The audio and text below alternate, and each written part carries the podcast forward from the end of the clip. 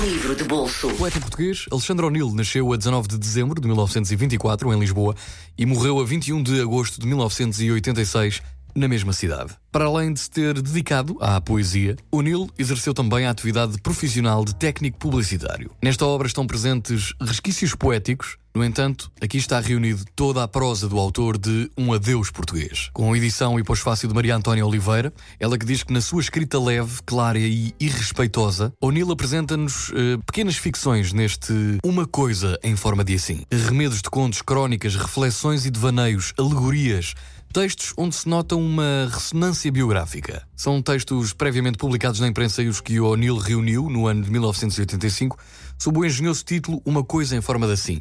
Como se quisesse lembrar-nos, assim como quem não quer a coisa, que não tinham sido vãos os já longínquos anos em que ajudara a fundar o grupo surrealista de Lisboa. Neste livro percebemos que as crónicas de O'Neill não ficam atrás da sua poesia. O próprio, poeta, considerava-se um cronista, dissertava sobre a famosa vidinha que tanto detestava como amava. E neste livro ele escreve sobre tudo, mas tudo mesmo. Assim temos crónicas sobre Eusébio, ou o canivete suíço, sobre Nova York, sobre o alumínio, sobre os pançudos e ainda há textos mais pessoais, memórias de infância em Amarante. Neste livro, O'Neill brinca, conversa, desconversa.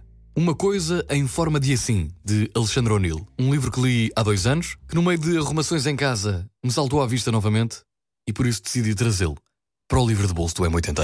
Livro de bolso.